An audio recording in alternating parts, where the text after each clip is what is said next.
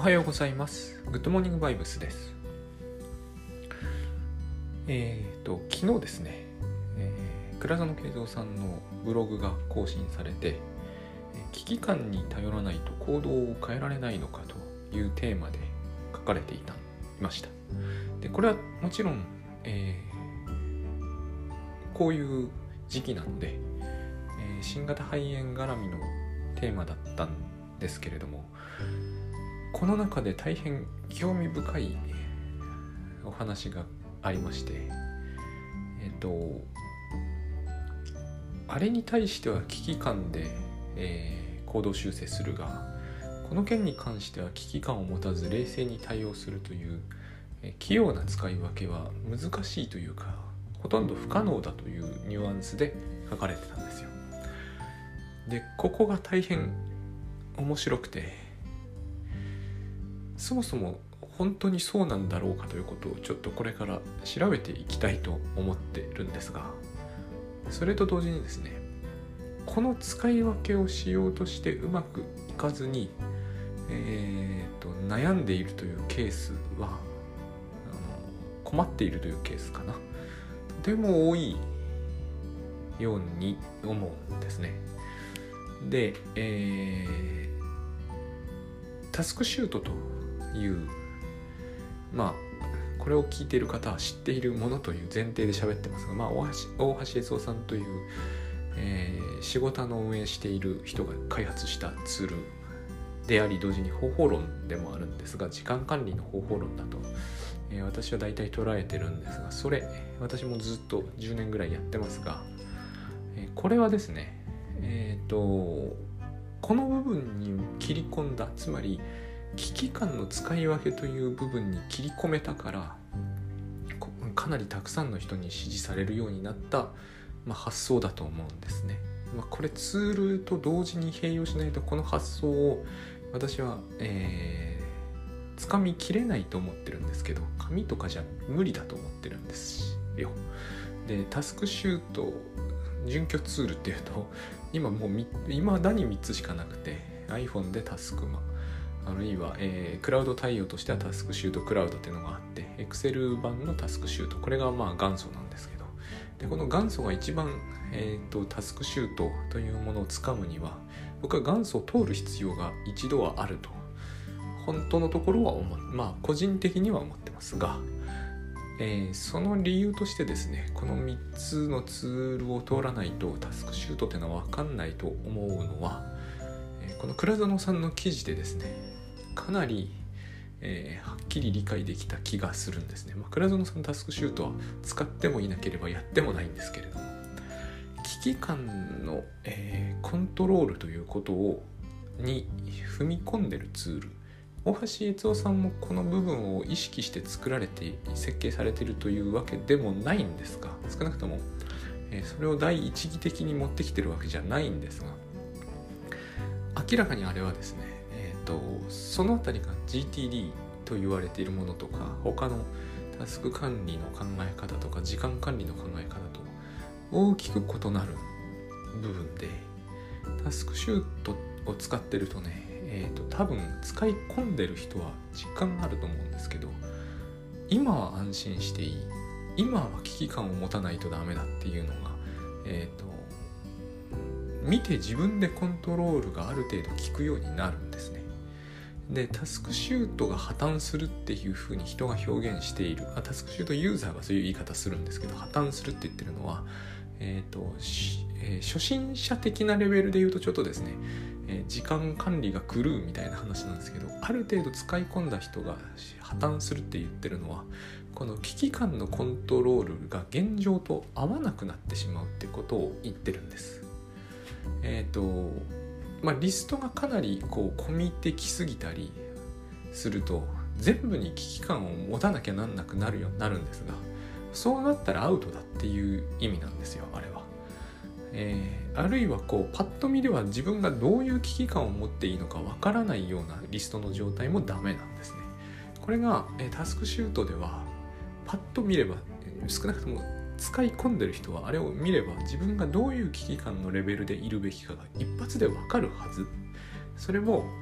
毎分変化するっていうところがポイントで。このことがですねえっ、と他のツールでは分かるようにならないんですよね。でタスクシュートもタスクシュート使わないとこれがはっきり見える見えてこないんです。でかつはっきり見えたとしても多くの人はあれを時間管理ツールかタスク管理ツールとしてのみ考えるので、えー、どうしてこれで危機感がこんあ自分が何をしているのかっていうところをあんまり語られるケースが多くないんですね。えーと、時間を管理できるようになるとか、えー、先行きが見通せて安心できるこの辺にちょっとポイントはありますがいう表現は取られるんですけど、危機感がコントロールされているというそのことをあの言明している人はなかなか見ないんです。多分僕が知ってる限りでは大橋悦夫さん一人ぐらいなものですね。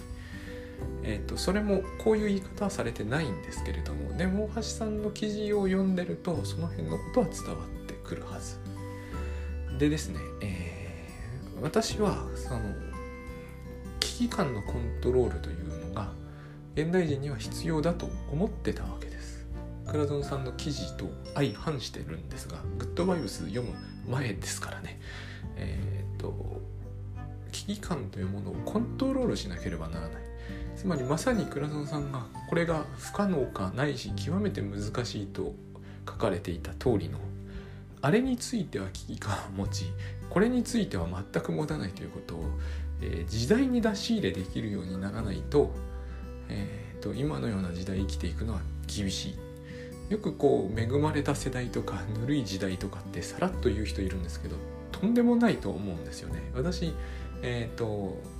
このタスクシュートやっててよく病的だと言われるんですが病的なのは時代であって、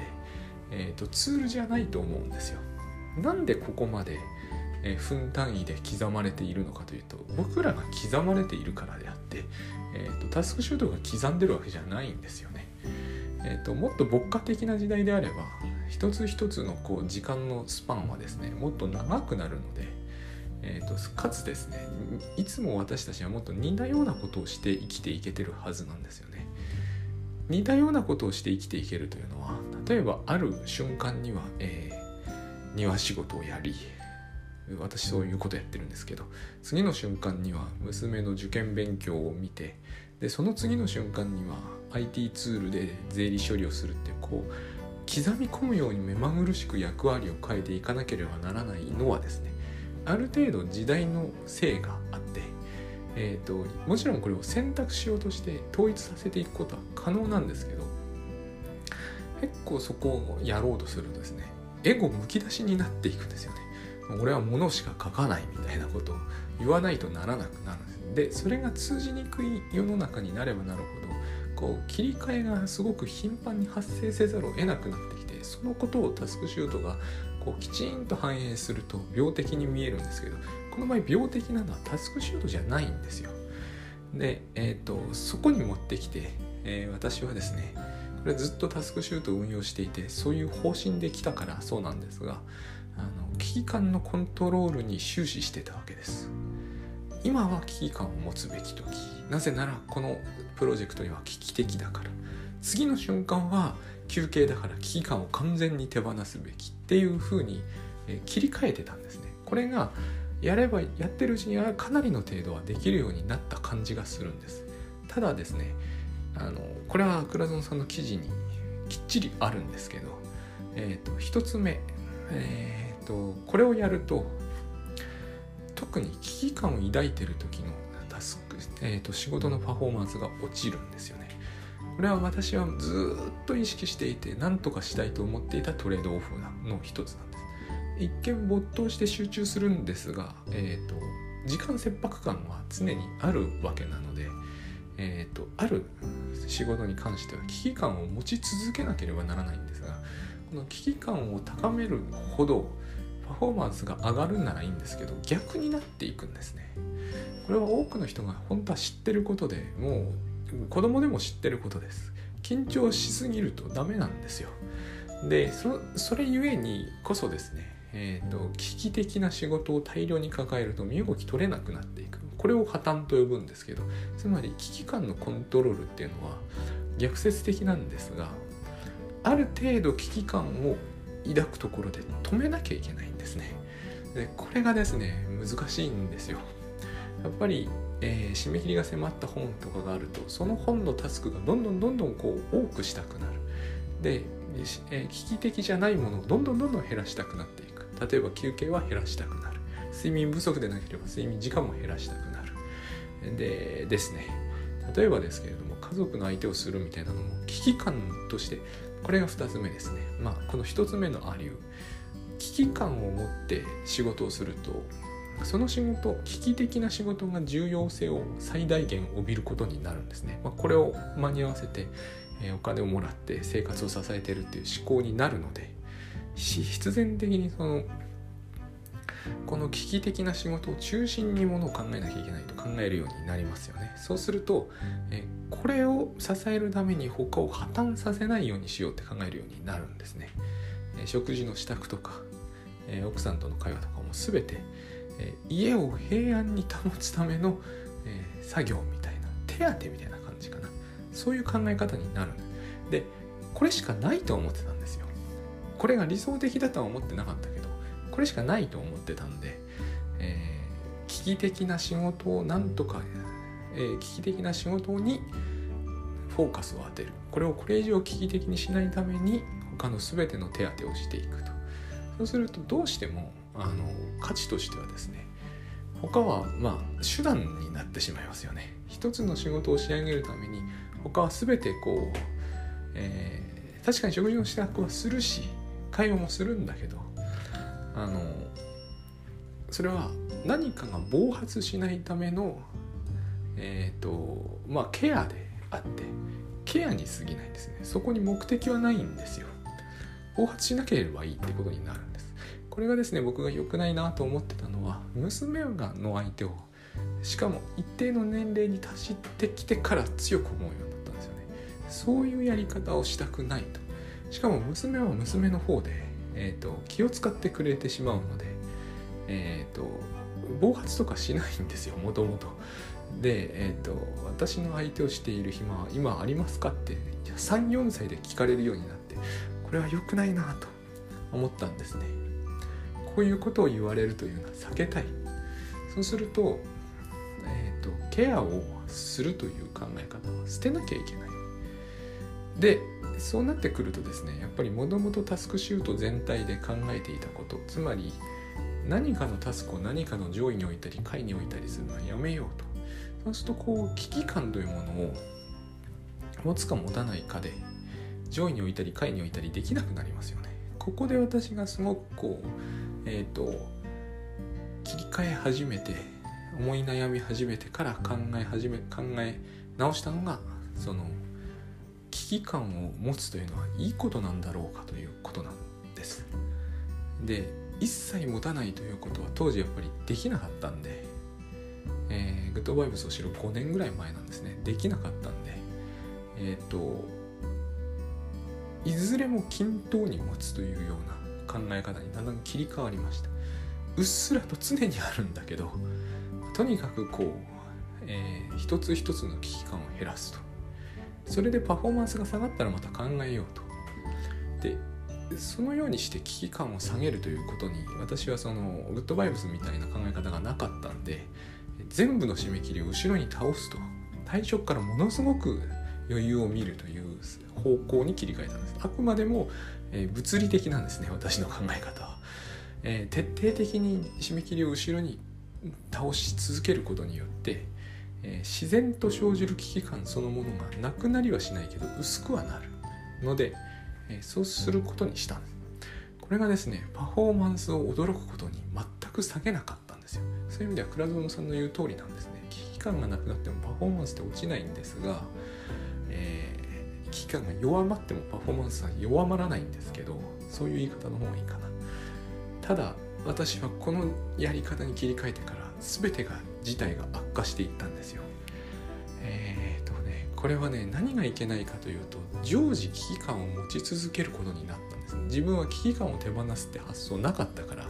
えーと、と全てをフラットにするということはただ全てがフラットに薄い危機感を持ち続けるという感じになった全タスクに一定の危機感を意識する。代わりに特定のタスクを特別扱いしない。これで私はだいぶ、えーと、物事をフラットに扱えて、えーと、奇妙な奇妙なあの行為の手段感みたいなのは減ったんですけど例えばこう食事の支度をするのは、えーと本を書くためみたいなそういう変な上下関係はなくなったんだけど代わりにうっすらと漂う危機感が就寝中にまで襲ってくるっていう事態で僕はこの頃にナイトメアですよね。悪夢の問題が最高潮に達した気がするんです。なんかですね、えー、取り留めもなく恐怖感が侵入してくる感じというのがついて回ったんですね。薄いんですよ。一つ一つの危機感は。だから、えーと、これも大体あの倉園さんの記事通りになっちゃうんですけど、えー、危機感というものが入るか入らないかは01に近くて、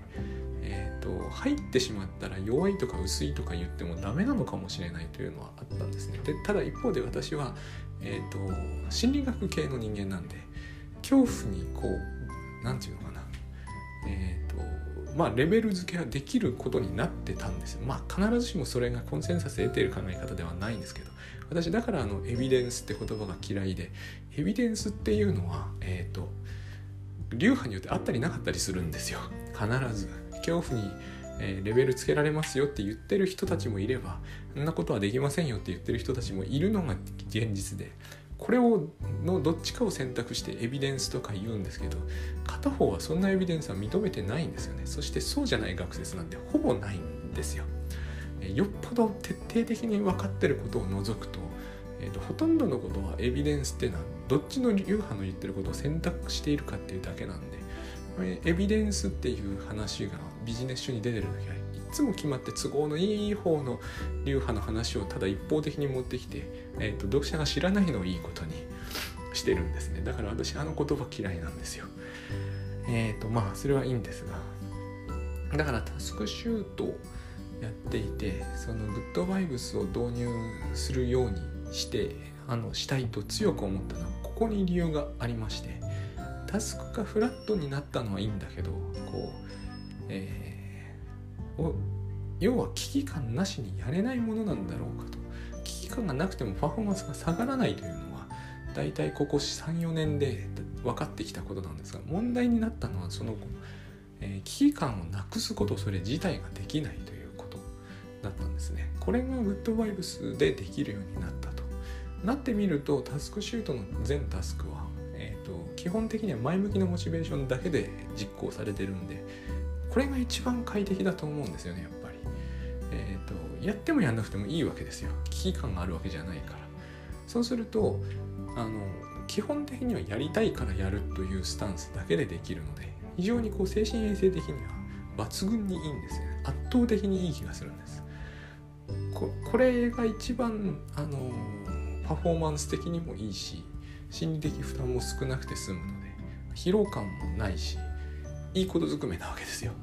でもう一つこの中で大事だったのがそのこれもクラソンさんの記事にあるんですけど危機感を持っちゃうとですね危機感をどうしてもこう当事者関係者に共有したくなるんですよねこの癖まだ完全には抜けないんですが例えばうちにお金がないからえーと、見入りのいい本を書きたいと、まあ、これは自然と思っちゃいますよねある程度。そこまではましょうがないと思うんですけど。そうするとですね例えばそういう本を書いてる真っ最中に娘あの娘じゃない、えーと、奥さんが洗濯物干してって言うとするじゃん。腹が立つわけですよ。お前は危機感が足りないって言いたくなるわけですよ。言ったことはないですけどね。あの洗濯物干すのは全然構わないわけですよ。当時もそういうことを言ってました。洗濯物干すのは全然構わないんだけどその間収入にならないじゃんと。であのよくこれは出てしまう議論なんですけど収入になるならないで職業に規制つけちゃダメっていうのは分かるんだけど、えーと、しかも私は洗濯物干してる方がいいんですよ。個人的に。私あのこの話はまた別の機会にしますがロボットという考え方があってえっ、ー、とややり続けてさえいればどんどんできるようになることをやることの方が実は楽なんですよね。どういう行為であっても。本を書くというのは完全にはロボットにはやりきれない仕事なんで。で物干すっていうのは必ずできるんです。あの体が普通に動きさえすれば。だから、えーと、なぜ腹を立てるか。ごくごく簡単に言うと物を書くのをサボりたいから腹を立てちゃうんですね。この心理はちょっと説明がややこしくなりますが、えーと、物干しいをしろって言われるじゃないですか。カチンとくるのはですね当時カチンときてたのは、えー、お金がないことが怖かったからなんですよ。第一義的には。で、えーと実は物干しに逃げたい自分がいたからなんですよ。それをこうそそのかしちゃダメだろうということなんですよこれは。やっぱりですねあのお金がなくて物を書くというのは実に辛いものがありましてそれはただ書くだけじゃダメじゃないですか。ただ書くだけでも結構大変なんだけど面白く書かなきゃいけないですよね。でも面白く書くだけじゃダメですよね。売れるように面白く書かなきゃダメですよね。すんごいプレッシャーが上がってくるんですね。そこから逃げるためなら何でもしたいわけですよ。えー、家事を手伝えと言われることは非常に都合が良くても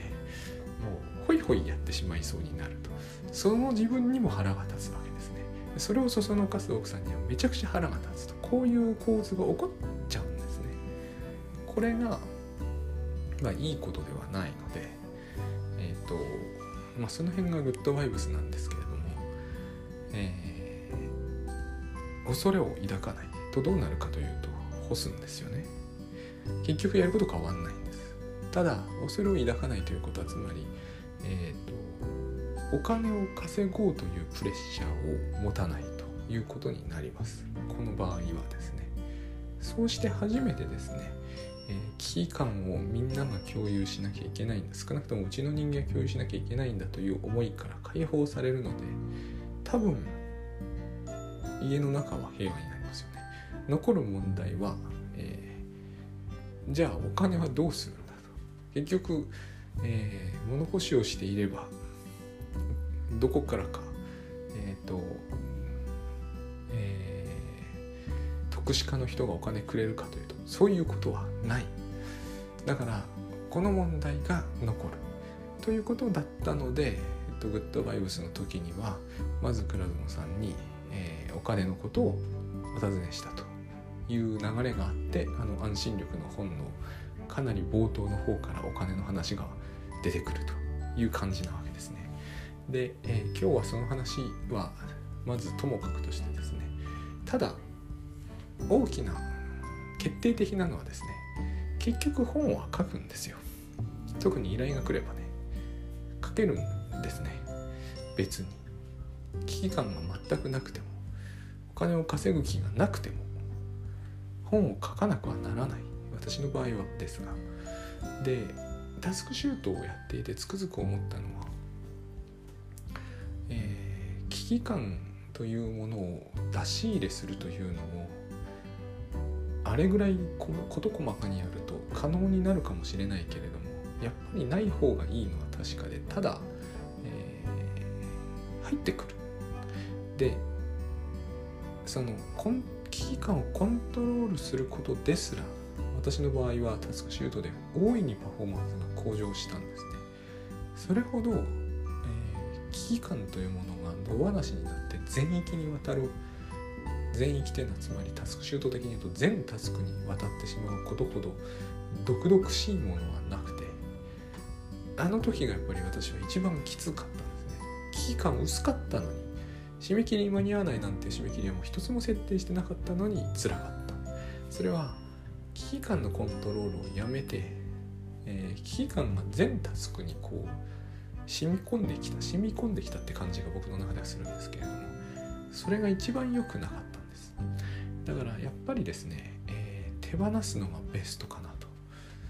本当に思います。出し入れしてた時の良さはですね休憩中には忍び込ませないようにした。つまり危機感の、えー、メリよく俗に言うところのオンオフとかメリハリってやつです。私あれも良くないんですよ。これは別の良くなさを生むんで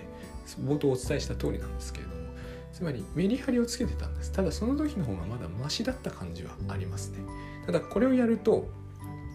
特定のタスクの危機感は猛烈に強くなって一歩間違うと真っ赤になりますよね。あるタスある種のタスク。これはこれでだからやっぱりですねそのタスクのこう実行中のパフォーマンスを下げるし常識的に考えてもですねそんなメリハリをつけちゃったらその赤いタスク先送りにしたくなるじゃないですか。私はこれが先送りを大量に生み出す原因だと特に危機的なものほど先に送る理由になってると思うんで、ま、これも良くはないと思うんです。いずれもタスクシュートの問題じゃないんですよ。タスクシュート本来的に危機の管理に使っちゃいけないと思うんですね。究極的には。どうしても自然にそれが第一義だろうって思われると思うんですけどそうじゃないんですよ。あれは。一番私たちがやっぱり知らなければいけないのは、えー、っと危機感では、えー、パフォーマンスは上がらないしタスクも実行できない。現に、危機感が強いタスクほど先を先送りにしてしまう。本来的にこれはおかしいですよね。明らかに変です。締め切り迫ってるタスクほど先に送るってことになってるわけですから。でもそうなりやすいんですよ。そのことが分かるだけでもあれやる価値はあると思うんですけれども。やっぱりその一旦異常に危機的な、えー、モチベーションというもので動くっていうのをやめると同時に最終的にはというかなるべく早い段階で、えー、全タスクから危機感というものを一掃していく。そのためにやっぱり危機感を手放すのが一番手っ取り早いんですね。危機感を手放してしまえばですね。つまり危機感をこれは一切持たないということではないです。それは無理なんで。ただ持っていたら手放すしそれを使って何かをしようとはしないということですね。それをするだけでももうきりと事態は良くなるとでそれが怖いという そのメタにややこしい話はあのある程度は一旦信じてやってみるっていうのが一番いいとは思います仮にそれで一つや二つの危機感を全くなくタスクをやってみて、えー、ダメならまた違う方法を考えても致命的なことにはならないのでそういうのがいいんじゃないかと思うんです。